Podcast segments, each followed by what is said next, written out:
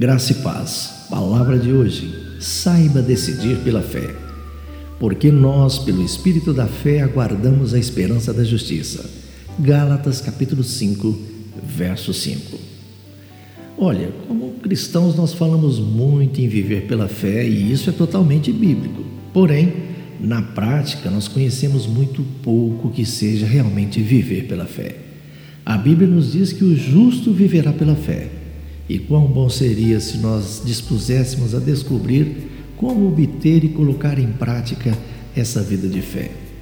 Quando nos deparamos com situações difíceis, onde o raciocínio lógico não é suficiente para tomarmos como parâmetro para a ação ou reação, mesmo sendo considerados cristãos, nós deixamos de agir pela fé e pela confiança em Deus.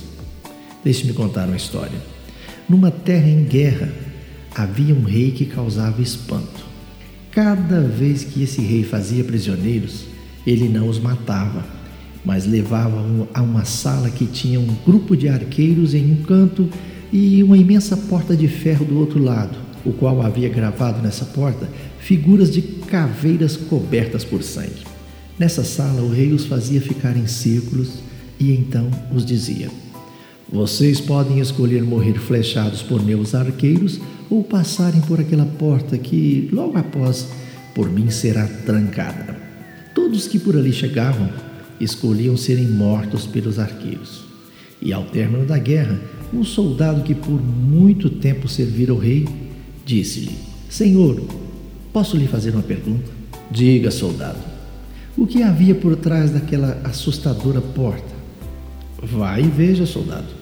O soldado então abre vagarosamente a porta e percebe que, à medida que o faz, raios de sol vão adentrando e clareando o ambiente, até que, totalmente aberta, nota que a porta levava a um caminho que sairia rumo à liberdade.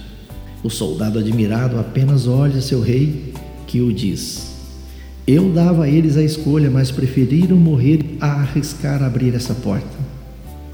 Sabe, quantas portas nós deixamos de abrir pela falta de fé e confiança em Deus? Quantas vezes nós perdemos a liberdade e morremos por dentro apenas por sentirmos medo de abrir a porta que nos é colocada? Lembre-se, não faça a escolha errada por falta de fé. Confie em Jesus.